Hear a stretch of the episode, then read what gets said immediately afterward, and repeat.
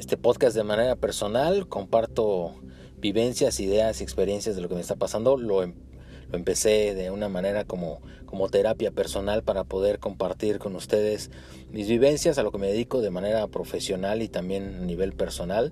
Em, creo que tengo muchas cosas que aportar eh, a las demás personas. Me gusta ayudar y además también me gusta eh, pues compartir, compartir esta experiencia que he tenido en mi vida. Así que espero poder conectar con ustedes a través de este podcast.